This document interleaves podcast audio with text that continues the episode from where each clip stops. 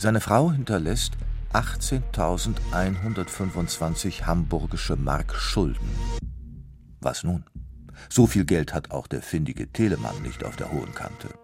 Doch in den 15 Jahren, die Telemann in Hamburg gelebt hat, hat er sich viele Freunde gemacht. Und die lassen ihn jetzt nicht im Stich. Puh, da steckt aber einer ganz schön in der Klemme. Die persönliche Finanzkrise von Georg Philipp Telemann. Was es damit auf sich hat, das erfahrt ihr jetzt in einer neuen Musikgeschichte. Und damit hallo und herzlich willkommen zu unserem Podcast Zoom, Musikgeschichte und was sonst geschah. Ich bin Christine Amme und heute erzählen wir euch eine Geschichte aus dem Leben von Georg Philipp Telemann, der deutsche Barockkomponist, der vor etwa 300 Jahren gelebt hat. Telemann hat nicht nur unglaublich viel Musik geschrieben, er war eigentlich auch ein ganz cleverer Geschäftsmann und ein Musikstar in Europa sowieso und Chef an einem der Opernhäuser damals, nämlich in Hamburg. Klingt also so, als ob er ziemlich gut verdient hätte. Und das hat er auch. Trotzdem lief finanziell einiges schief im Hause Telemann. So schief, dass sogar seine Freunde für ihn Geld gesammelt haben. Was man halt so macht. Und jetzt viel Spaß beim Hören.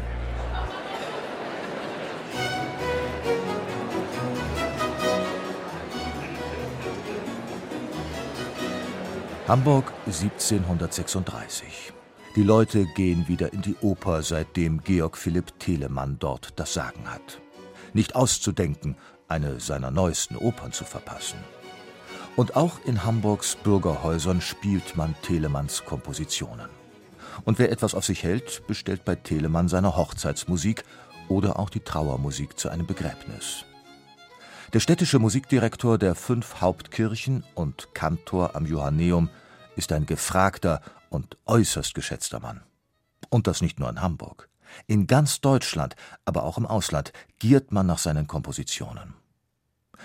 Ja, der 55-jährige Telemann ist berühmt. Berühmter noch als Johann Sebastian Bach, bekannter als sein Freund Händel. Das hat er nicht nur seinem einzigartigen Kompositionsstil zu verdanken, sondern auch seiner Fähigkeit, sich selbst zu vermarkten.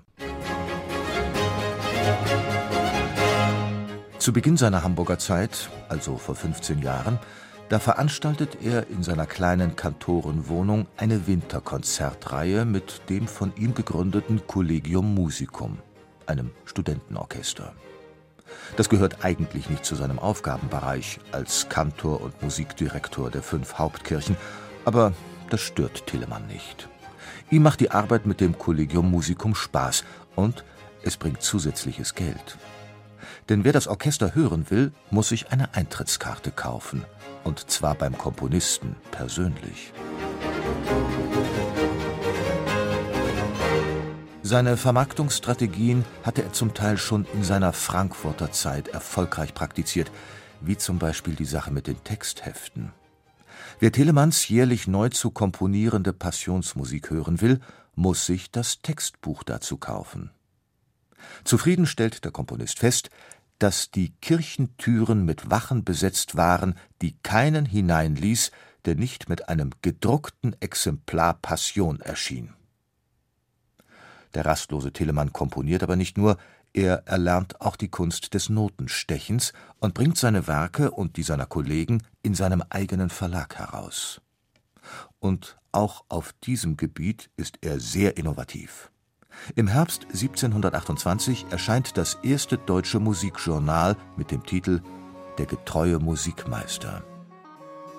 In diesen Heften findet man zweiseitige Kompositionen für den Hausgebrauch. Aufführungsmaterial für den Musikliebhaber. Telemann gibt seine gedruckten Noten Buchhändlern in Leipzig, Berlin, Nürnberg, Jena, London und Amsterdam zum Verkauf in Kommission. Auch damit verdient er Geld. Gedruckte Kataloge informieren die Leute, welche seiner Kompositionen man kaufen kann. Aber warum macht er das alles? Zum einen, weil er gar nicht anders kann. Er ist ein Komponist voller Ideen und unbändiger Tatkraft. Zum anderen, weil er Geldsorgen hat. Das Leben in Hamburg ist teuer und er hat neun Kinder und eine Frau zu versorgen. Und Telemanns zweite Frau lebt auf großem Fuß. Es heißt, sie sei eine Spielerin, Und außerdem hat sie ein Verhältnis mit einem schwedischen Offizier. Guten Morgen, guten Morgen, faules Glücke. Steh auf und zieh dich an, es wird bald Mittag sein. Als seine Frau dann 1736 stirbt, schreibt Georg Philipp Telemann an den Kaufmann Hollander in Riga: Die Frau ist von mir weg und die Verschwendung aus. In Hamburg wusste man Bescheid. Die Ehe war längst gescheitert und Telemann muss über den Tod seiner zweiten Frau geradezu erleichtert gewesen sein. Aber seine Frau hinterlässt 18.125 hamburgische Mark Schulden. Was nun? So viel Geld hat auch der findige Telemann nicht auf der hohen Kante. Doch in den 15 Jahren, die Telemann in Hamburg gelebt hat, hat er sich viele Freunde gemacht und die lassen ihn jetzt nicht im Stich. Sie sammeln für den Komponisten, für den berühmten Georg Philipp Telemann. Die Kollekte bringt 2175 hamburgische Mark ein. Ein Tropfen auf den heißen Stein. Aber die schlimmsten Gläubiger kann Telemann aus eigenem Vermögen mit 10.875 hamburgischen Mark zufriedenstellen. Aber das reicht noch nicht aus. Es fehlen ihm noch ein paar Tausender. In einem liebenswert schlitzohrigen Briefgedicht Telemann liebte das Reimen, erzählt er dem Rigaer Kaufmann Hollander, wie es ihm geht. Mein Zustand steht an itzt noch ziemlich zu ertragen. Die Frau ist von mir weg und die Verschwendung aus. Kann ich der Schulden mich von Zeit zu Zeit entschlagen, so kehrt das Paradies von neuem in mein Haus. Das werte Hamburg hat mir treulich beigestanden und seine milde Hand voll Großmut aufgetan. Doch auswärts sind vielleicht noch Gönner mehr vorhanden. Getrost, ich bin indes dein Diener Telemann. Den Wink mit dem Zaunpfahl hat der Kaufmann Hollander bestimmt verstanden und Telemann sicherlich etwas zukommen lassen. Jedenfalls erwähnt Telemann in keinem Brief mehr etwas über Schulden, wohl aber etwas von einer großen Befreiung. Jetzt konnte er sein nächstes Projekt ins Auge fassen. Die Reise nach Paris. Mein Glück nimmt sich Zeit, drum lass ich mir's gefallen. Das ist ja gerade noch mal gut gegangen für Georg Philipp Telemann. Komponist, Opernchef und schlauer Geschäftsmann obendrein.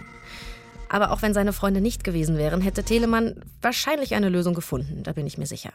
Aber gute Freunde zu haben, das schadet ja nie. Zoom, Musikgeschichte und was sonst geschah, gibt's immer samstags neu in der ARD Audiothek. Und in der nächsten Woche erzählen wir euch dann von dem Musiker Fritz Kreisler. Der war Geiger in Wien und bekannt für seinen, na sagen wir mal, speziellen Geigenton. Bereits die ersten Aufnahmen aus dem Jahr 1904 dokumentieren es. Er hört einfach nicht auf mit dem Vibrieren. Und das klingt gut. Ja, mehr noch, es macht süchtig. Wer alles süchtig wurde von Fritz Kreislers Vibrato und wer das selbst heute noch doof findet, das erfahrt ihr nächsten Samstag in diesem Kanal. Und ihr könnt uns übrigens auch abonnieren.